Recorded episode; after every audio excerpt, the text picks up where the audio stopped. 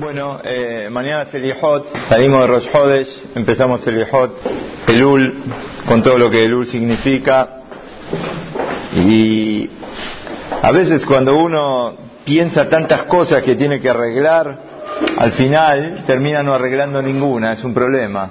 Porque uno tiene tanto para hacer que al final termina sin hacer nada. Vi algo lindo acá, que lo trae en nombre de Rab Hasman Zichronol que el Rab Shabadrón le fue a preguntar a él qué Kabbalah hay que recibir para el Ul, ¿sí? Está cada uno de nosotros, tenemos que recibir algún compromiso para este Elul. Se le fue a preguntar al Rab qué es lo que hay que recibir. Mira qué interesante. El Rab le dijo, pensa algunas de las cosas que tenés que mejorar. Cada uno de nosotros tiene que ir pensando, ¿sí? ¿Qué cosa? Yo no te puedo decir, cada uno sabe qué es lo que tiene que mejorar. Pero algo chiquito, algo chiquito, no vayas por las nubes, sino que elegí algo chiquito y algo que estés seguro, 100% que la vas a poder mantener y que no te vas a caer. Porque vieron lo que pasa muchas veces, uno se compromete a tal cosa y arranca, pero con el correr del tiempo que pasa, con el correr del tiempo, con el correr del tiempo uno se afloja. Entonces le dijo, no, mira, agarra algo que estés seguro 100% que lo vas a tener. ¿Sí? ¿Ya pensaste, Rubén, qué o no? No te rías, estás diciendo acá bien. Algo que 100% lo vas a hacer. No tenés que contestar en el momento. Volvé mañana y decime que estás seguro de lo que recibiste. Bueno, Rab Shabadrón, dijo no Ibrahá, se fue de la entrevista con el Rab. Me imagino que no sé si habrá dormido esa noche, se quedó pensando toda la noche. Al otro día llegó a la conclusión, ya lo tenía, no dice lo que Vino del Rab, le dijo Rab, ya lo tengo decidido cuál es el punto. Dijo, bueno, ahora que lo tenés decidido, cortalo por la mitad y recibí la mitad. ¿Quién entendió? A veces uno tiene tantos, tantas este, ganas de que quiere y quiere, quiere, quiere, quiere, quiere, y dice, sí, lo voy a poder hacer, lo voy a poder hacer, lo voy a poder hacer, y después finalmente, ¿qué pasa? No lo hace. Entonces, dijo acá el Rab, no interesa, aunque sea algo chiquito, pero eso chiquito que agarres, agarralo con todo y hacelo con todo como corresponde. Por eso le termino diciendo este ejemplo de cortarlo por la mitad, como una manera de decir que no importa que sea chiquito, como está escrito, ¿no? Si pitjuli petah que el Mahan, dice Boreolam, ábranme una puerta como el, agujerito de la, de, la, de la aguja, muy, muy chiquito, como la punta de la aguja, muy chiquita la punta de la aguja. Pero que la, la puerta esta, no importa, que sea que traspase de un lugar hacia el otro lugar, así explican Vale Musar. O sea, que lo que vas a agarrar, agarralo bien. Entonces yo acá, Yeshiva Ortorá, les digo a cada uno de nosotros, me lo digo a mí mismo primero, cada uno de nosotros tenemos que encontrar algo para agarrarlo bien, bien a fondo. Y la verdad que voy a leerles algo sobre, quizás a muchos de los que van a escuchar después el CD no les toque tanto, pero a nosotros sí nos toca como Bene como gente que tiene Torah y que está estudiando en una yeshiva. Y esto es lo que hay que saber. La Mishnah porque Avot dice, Kach Darka Shel Torah. Este es el derech de la Torah. ¿Qué dice? Así es el camino de la Torah. Patva Melach Tohal. Como explica Rashi. Rashi va a explicar que si una persona tendría que Hasbe Shalom llegar a una situación de Patva Melach, ¿qué tiene para comer? Pan con sal, no tiene otra cosa. Y agua con medida, me pusieron un vaso con agua hoy. Agua, pero no así, con medida, calculado, no tiene. Bealaar Estillan, no tiene Simons para dormir. ¿Qué tiene? ¿Dónde duerme? En el piso.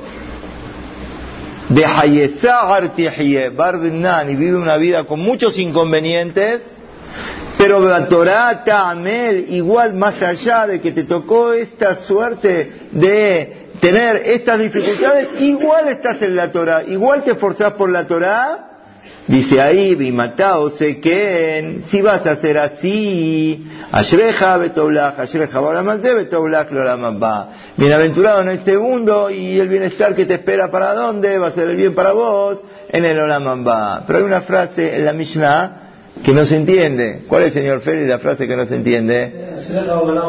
Eh, bueno, esta es la más conocida, ¿no? Ahora vamos a decir esa respuesta, ¿sí? ¿Cómo está preguntando ahí? ¿Ashreja de ¿Cómo se va a explicar Ashreja de ¿Me decís todo va, todo lo va que te espera? Eh, entiendo, está bien.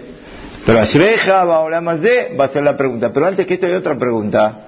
¿Qué dice la Mishnah? Beimatao seken. ¿Para qué repite? Beimatao seken. Ya dijo Kaji, Darkashe, Torah, Patma, Meratojar, etc. Beimatao seken. Ashreja, Betobla. ¿Para qué dice Beimatao seken? Si normal, el, el, Taná trae las palabras justas. Una buena pregunta, la respuesta dice el nombre de Rabel Yaulapian, Espele Pelaim. Porque justamente lo que estamos preguntando, por eso el matado sé que está bien en Olama va, va a recibir mucho pago. Porque una persona que llega al Olama va después de haber pasado tantas dificultades y se mantuvo en la Torah, es de Olama va, que Olama le espera a esa persona. ¿Ashreja de? ¿Cómo puede ser Ashreja de? No entiendo.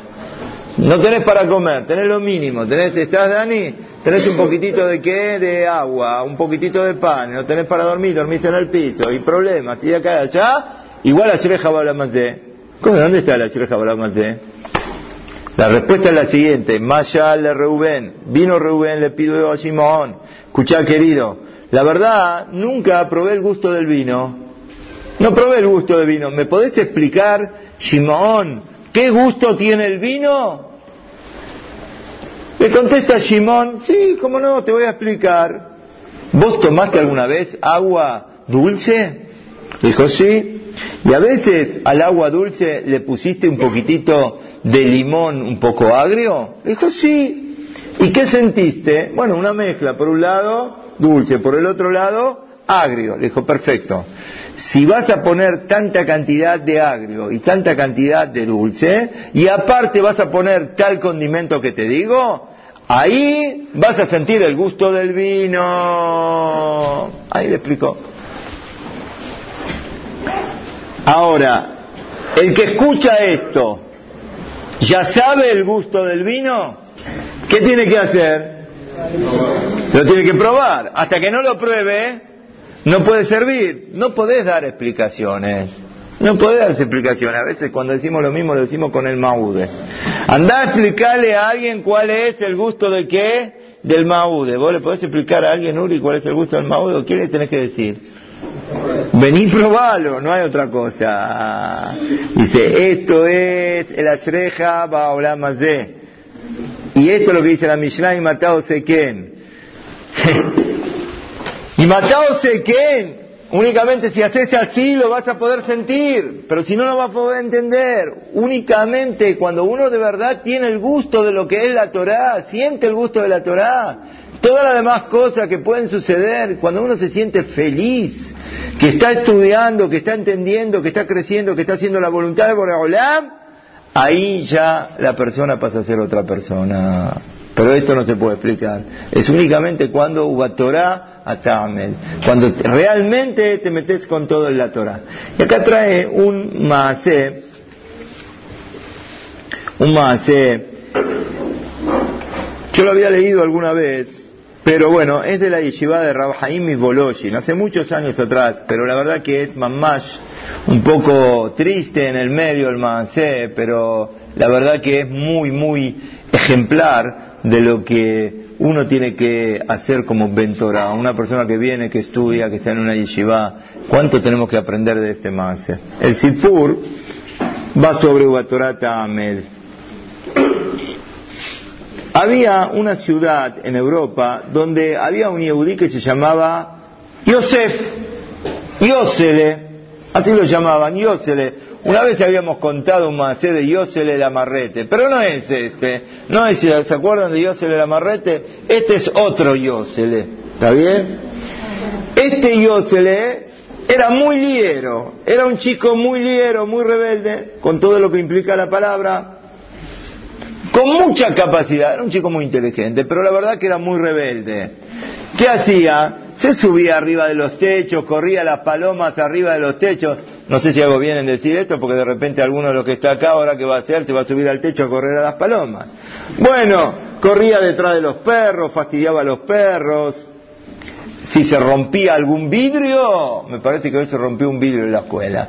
Si se rompía algún vidrio, todos sabían que quién estaba en el medio, Yo le estaba en el medio. Año tras año, cada vez que se hacía más grande Yosele, cada vez más lío. Hasta que llegó un momento que tuvo 12 años, 12 años, un mediodía, pasa por algún lugar, una casa de ahí, y escucha como un papá lo está reprendiendo al hijo de él. ¿Conoces el Marcel Michel? Lo está reprendiendo al hijo y le dice, ¿qué te pensás? ¿Que, que yo te voy a dejar que vos seas como Yosele? que seas un salvaje como Yosele. El papá le decía al hijo, ¿y quién pasaba ahí al lado? Yosele. Le hizo un shock. Reaccionó. Tan bajo estoy, tanto que cuando quieren dar un ejemplo a alguien de lo que no hay que ser, me ponen a mí como qué, como bandera, como ejemplo de lo que no hay que ser. Suficiente, dijo, hasta acá llegué. Ahora mi vida va a cambiar, voy a ser otra persona. Yosele volvió a la casa y le dijo al padre, papá, no corro más las palomas, no fastidio más a los gatos, basta de los perros, papá, me voy a estudiar a la yeshiva. El papá dijo, bueno, otro verso de Yosele, otro verso nuevo. Déjame, déjame, déjame, tengo mucho dolor de cabeza, otra vez me empezás a fastidiar. No, no, no, no, papá, esta vez es en serio, te estoy hablando con toda la seriedad. Me voy a estudiar a la yeshiva. Y antes no es que venías de Aristóbulo del Valle hasta Bransen y caminaba dos cuadras por Azara. Cuando se iban a estudiar a la yeshiva, eran viajes que andas a ver cuántos años estaban hasta que volvían. Le dijo, ¿cómo vas a viajar? ¿Cómo vas a estudiar? Si no sabes nada. Basta, deja de versos, deja de Papá, si vos no me ayudás, no te preocupes, yo voy a viajar y voy a viajar solo. Ya el padre vio que la cosa era bastante seria, dijo, bueno, adelante, lo miró a los ojos y le vio en los ojos una pureza. Y se dio cuenta que era verdadero, nunca lo había escuchado que estaba en esta situación. Le preguntó, ¿a qué yeshiva vas a viajar? Le dijo, a la yeshiva de Boloshin. Boloshin, para que te reciban en la yeshiva, tenés que saber por lo menos 12 darim de Gemara, tenés que saber un montón de Gemarot, vos todavía no sabés ni siquiera un daf, una hoja. ¿Qué, quién te va a agarrar en la yeshiva? ¿Qué te crees que la yeshiva qué es? Dijo, papá, yo voy a viajar a estudiar. Y viajó. Va a viajar. El papá, cuando se dio cuenta que ya no lo puede impedir, lo empezó a ayudar, le preparó las cosas, le dio un poco de dinero, lo que tenía, se le salió al camino, con las monedas que tenía, un poco caminando, un poco en carreta, hasta que al final llegó, llegó a la yeshiva, después de tres días de viaje, llegó a la ciudad de Boloshin y llegó a la yeshiva. Cuando llega, enseguida, va y pregunta a los que estaban estudiando ahí, ¿dónde está el Rosh Yeshiva? Necesito hablar con el Rosh Yeshiva. Le dijeron, ahí está la oficina de Rosh Yeshiva.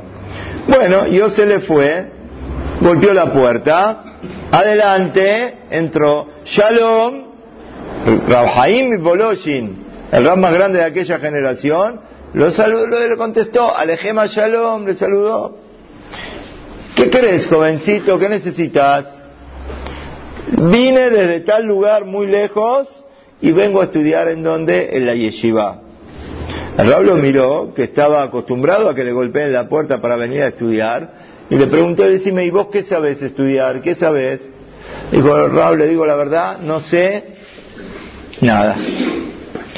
Silencio. El Rab nunca escuchó una respuesta así. Alguien que le venga a golpear la puerta que dice que quiere venir a estudiar y qué. No sabe si se agarra el libro al derecho o al revés. Se cayó. Pero el chico vuelve a hablar y dice, no, Rab, pero yo quiero estudiar. Mi voluntad, mi deseo es que quiero estudiar. El Rab lo vuelve a mirar, le agarra un poquitito el cachete y le dice, bueno, adelante. Lo vio el Rab, le palpó ¿eh? la grandeza del Rab, que este si estudia puede ser un Talmid Hakam muy grande, por más que ahora no sabe nada. Lo mandó a la yeshiva. El rey Yeshiva le puso este, Habrutot, maestros para Humash, para Mishnayot, para Gemara, desde el principio hasta el final, se preocupó porque esté bien atendido, porque coma bien, porque se siente bien, porque estudie. Y así empezó a estudiar. Tres meses estuvo estudiando corrido, corrido, corrido, y después de los tres meses ya sabe estudiar Gemara. Ya aprendió a estudiar Gemara. Tenía una cabeza muy, muy capaz.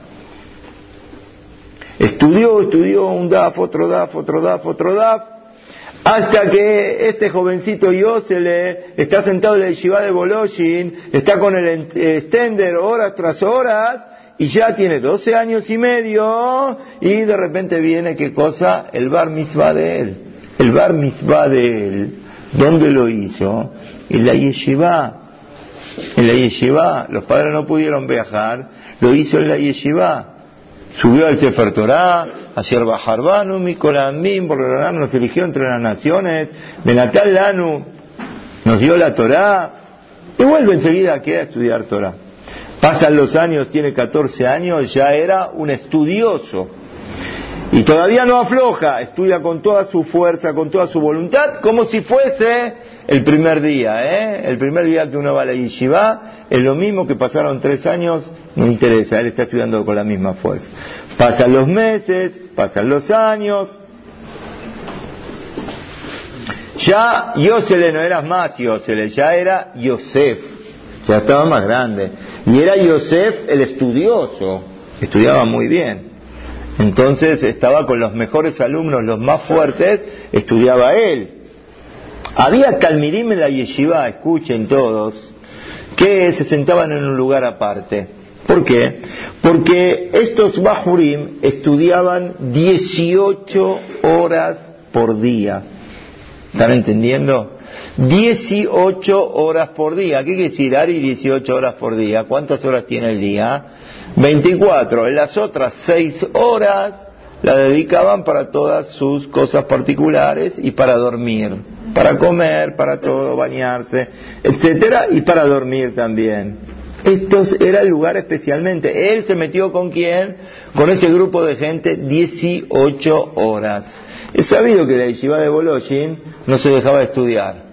Incluso en las horas donde había la gente que iba a dormir, había gente que, que, que estudiaba, se turnaban. ¿Por qué? Porque así es, el mundo se mantiene por el sejud de la Torah. Si hay un momento que no se estudia Torah, Hasbe Shalom, el mundo se puede venir abajo. Por eso Boreolam hizo el mundo redondo, de manera tal que cuando es la noche acá, en otro lugar es el día, el día, la noche, de manera tal que siempre hay un lugar que se está estudiando Torah. Y Shiva de Boloshin se estudiaba que Torah día y noche. Pero estos jóvenes estudiaban 18 horas por día. Yosef se para en ese lugar y empieza a estudiar Gemara, Rashid, Tosafot, Bishonim, Aharonim, ta, ta, ta, ta, 18 horas.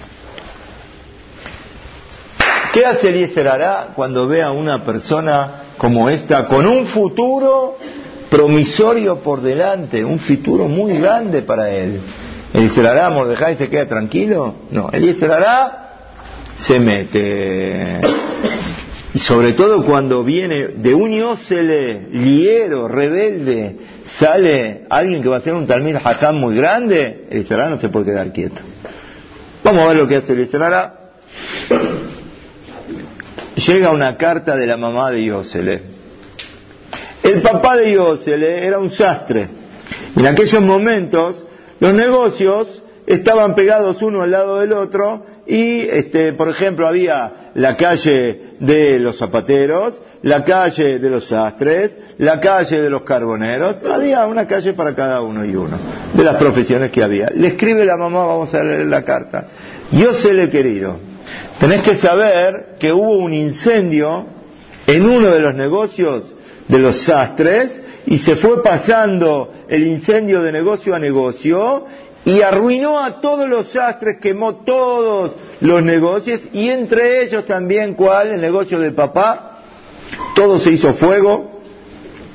Vos, Baruch Hashem, estudiaste mucha Torah, ya te hiciste grande, por favor, volvé a, venir con a vivir con nosotros para ayudar a papá con su trabajo. La vida está muy difícil, vos sabés cómo están las cosas, y si vos vas a estar al lado de papá, de mamá y de la familia, seguramente nos vas a ayudar en esta situación difícil. ¿Qué hace Yosef cuando ve la carta? Se estremece, se estremece. La carta de quién es? La carta de la mamá. Le cuenta el problema al papá, se estremece. ¿Qué se hace con una situación así? No tiene a dónde recurrir, ¿a dónde va a ir? Va de Rosh Shiva lo que tiene que hacer. Va a la pieza de Rosh Shiva, dice, Ram, me permite, acá tiene esta carta, me llegó esta carta, ¿qué hago? ¿Qué hago? Qué difícil para el Rab, ¿no? ¿Qué hago? El Rab le dice, lo único que tengo para decirte, volvé al extender y sentate a estudiar. Esto es lo único que tengo para decirte. Bueno, ¿Qué hace? Le hace caso al Rab y vuelve a estudiar. Otra vez estudia con tanta fuerza. Pasan dos meses y recibe otra carta. Yo se le, parece que no escuchaste bien, no viniste. Yo se le, la cosa está muy grave. Para colmo, papá se enfermó.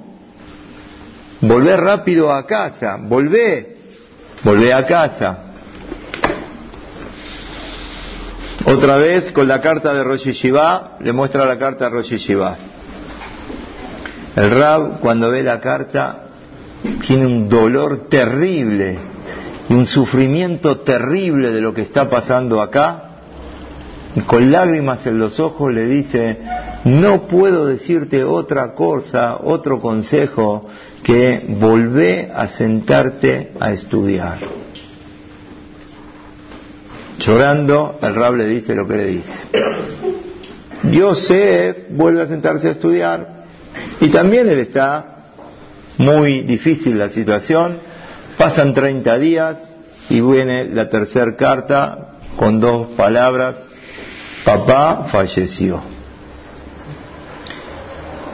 Lleva la carta del Rab, el Rab va, se pone a llorar, se abrazan, llora uno, llora el otro. Hay siete días de duelo. Terminan los siete días de duelo, le dice, bueno, ahora terminó, anda sentate y volvé a estudiar. Los compañeros lo consolaban, él lloraba, salió adelante cuando terminaron esos días, sí, hizo lo que le dijo el Rab, volvió a estudiar y al revés, ahora todo lo que estudiaba lo estudiaba Leilun Ishmat, ¿en memoria de quién? Del papá. Dos años más ahora pasan de este momento.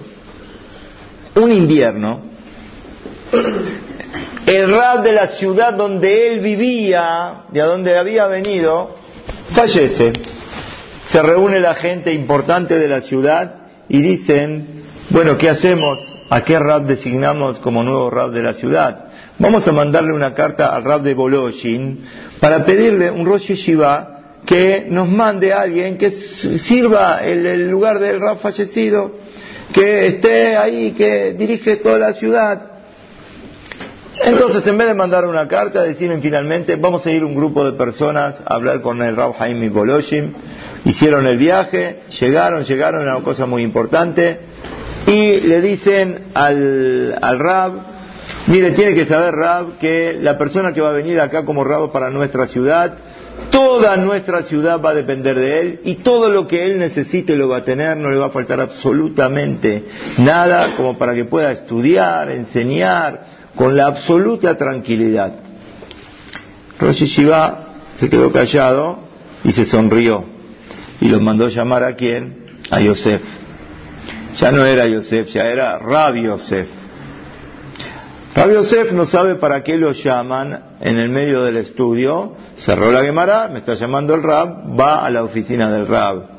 Cuando está en la puerta, Rab Haim, Haim Boloshin, con todo lo que era el Rab, se para.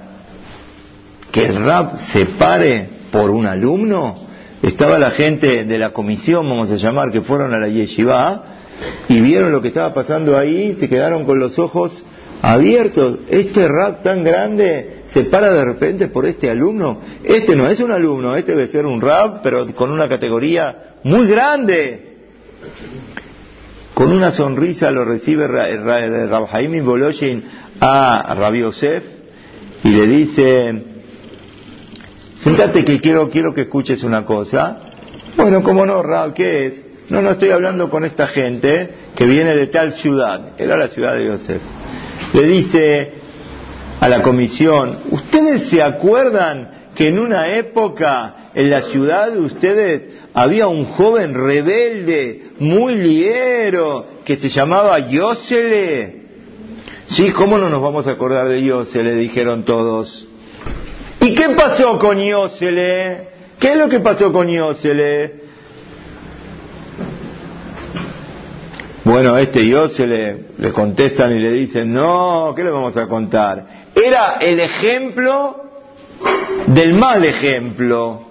Lo que no había que ser, que era Iosele. Usted no sabe lo que era él.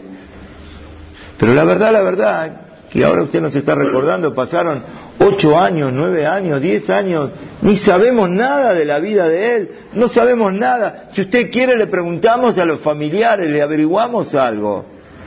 Dijo, no, no se preocupen. Rabbi Yosef, levántate. Se levantó, les dijo, él Yosele. Silencio como el que hay ahora acá, nadie respira. Silencio total. Él va a ser el rab de ustedes. ¿Están de acuerdo? Rab, si usted nos dice que él va a ser el rab y para usted él es la persona, nosotros quiénes somos para hablar. Usted sabe mejor que nosotros, que nosotros que podemos opinar. Bueno, el rab llamó, traigan un vino, vamos a decirle a Hayim, ya consiguieron el rab, Lehaim, Lehaim, Lehaim, vamos a preparar todo. Había una alegría muy grande para que pueda viajar quien, Rabbi Yosef.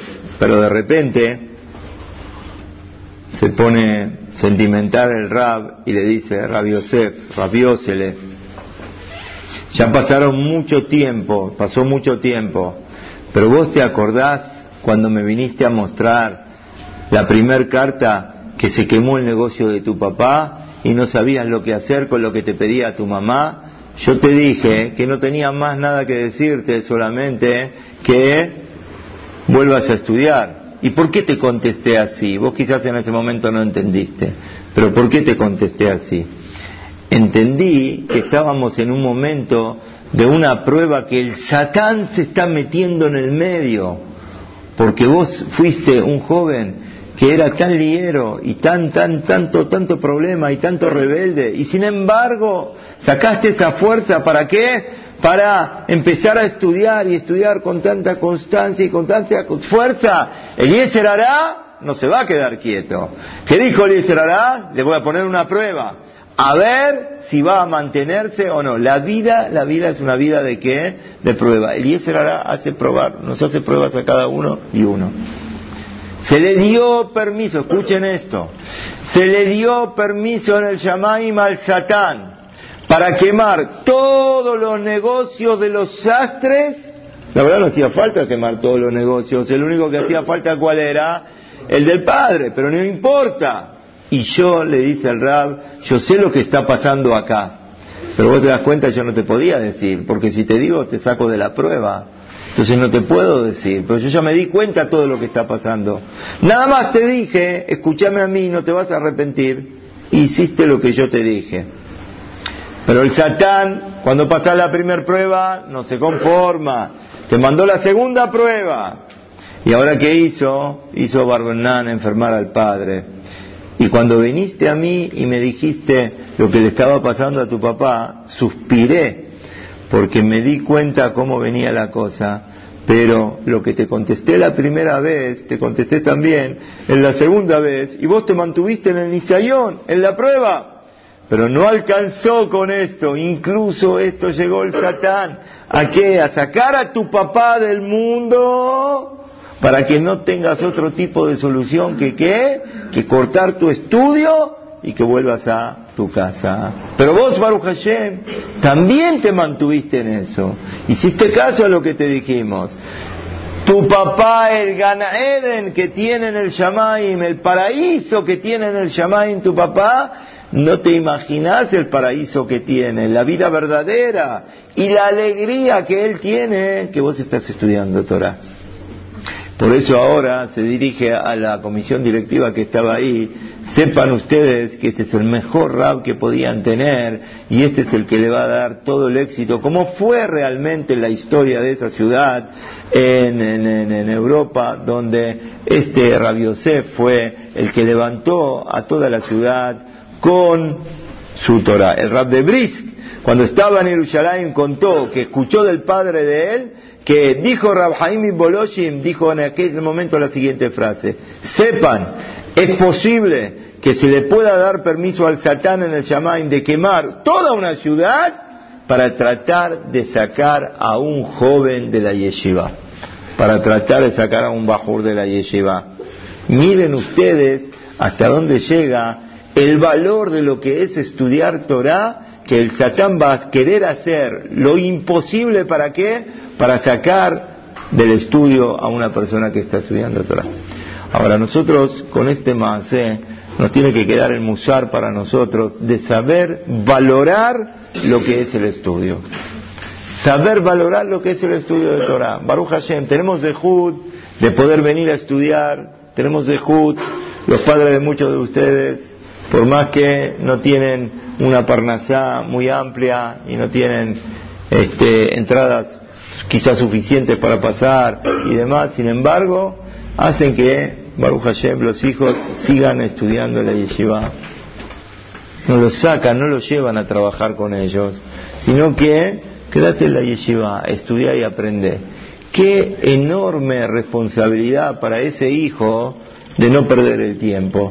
Qué enorme responsabilidad de poder aprovechar cada minuto y minuto y más de lo que uno tiene. ¿Para qué? Para poder estudiar y ser un Talmud Jajam.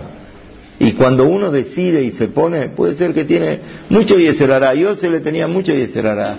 Pero de yo se le salió Rabiosef, salió un ram muy grande. ¿Cómo? Cuando uno toma la decisión, se toma la decisión, ya está. Cuando uno toma la decisión, terminó ya uno puede salir adelante con todo el valor y con toda la fuerza que uno tiene dentro de uno y la puede sacar. Y para eso tenemos que saber, dicen, decimos a veces en la tefilá, ¿sí? al y le le decimos a Boreolam, no me abandones en la ancianidad. ¿Qué significa no me abandones en la ancianidad? Acá trae un musar muy lindo, una vez que pasó en Rusia, en Rusia pasó una vez que el ejército ruso llevaba a la gente eh, eh, a la conscripción, vamos a decir, a la fuerza, y había mucha gente que no quería ir, pero que se lo llevaban a la fuerza. De repente gente se escapaba. ¿Saben lo que es eso? ¿Cómo se llama? Desertor desertor de un ejército es una de las peores cosas que pueden suceder, porque cuando el país lo agarra a esa persona que es desertor, lo castiga pero muy fuerte. Pero así fue que muchos, muchos, muchos empezaron a desertar y desertar.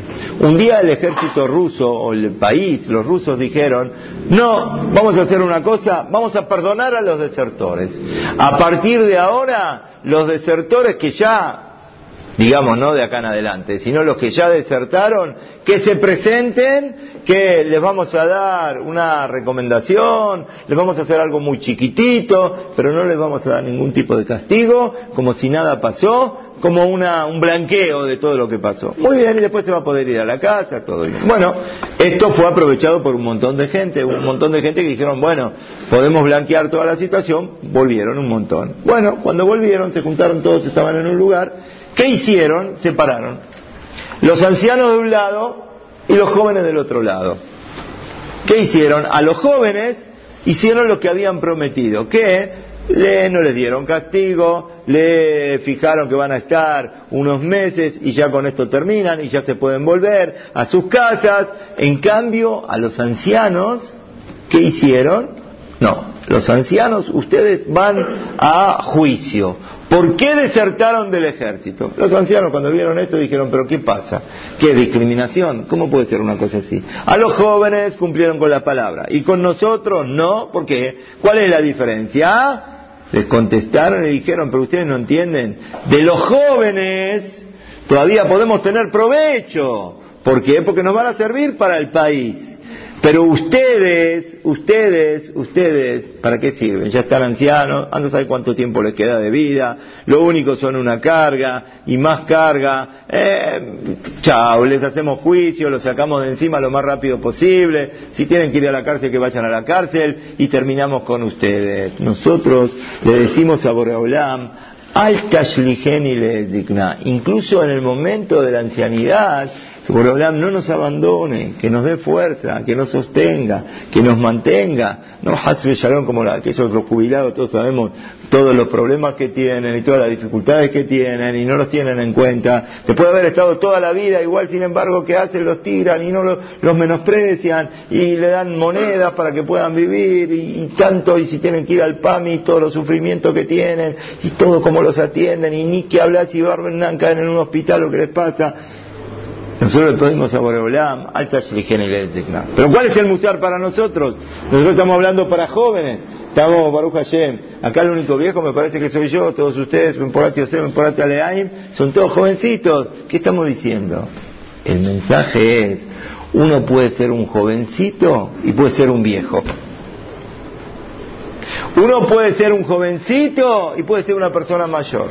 Si uno viene y se sienta en la yeshiva desganado, como si fuese un anciano, sin fuerza, medio camina, hasta que da un paso, le pide permiso una pierna a la otra para dar un paso y despacito, Vamos, fuerza para estudiar, hay que tener fuerza para estudiar, hay que estudiar con Neshama, hay que estudiar con ganas, hay que estudiar con fuerza, no hay que escaparse, no hay que levantarse, salgo, voy a salir a respirar un poco, voy a dar la vuelta a manzana, voy a tomar el cafecito, vamos, vamos, vamos, hay que meterse a estudiar, estudiar con ganas, estudiar con fuerza, esta es la verajá más grande que uno puede tener, Ubatorata, Amel, Ashreja, no solamente va, vas a sentir la felicidad, la alegría de lo que es el Limuta Torah. Por eso yo quise decir estas palabras en este momento, primer día de Lul, estamos ya a un mes de Rosh Hashanah, donde se va a determinar todo lo que va a pasar con nosotros durante el año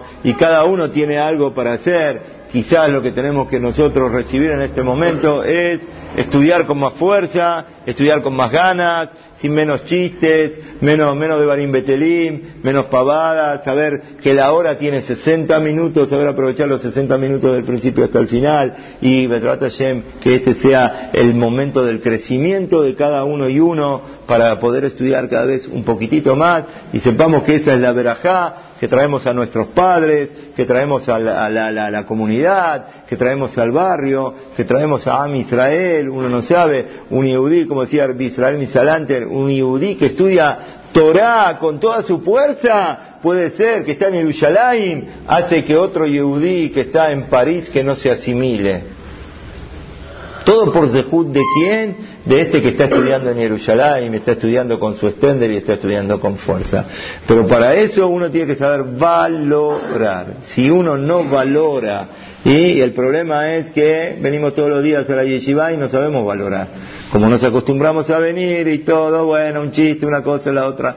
Saber valorar lo que es limut a Torah, que trata Hashem Barak, con Limuta Torah, tengamos muchos Rabiosef acá, con mucha Torah, con mucho estudio, con mucha Mindot, con mucho Gran Shamaim, que seguro eso nos va a proteger, Beyom Adin, vamos a tener el Zehut de Ashreja, Baolam Azeh, Betob Lach, Baolam Abba, Amén, que ni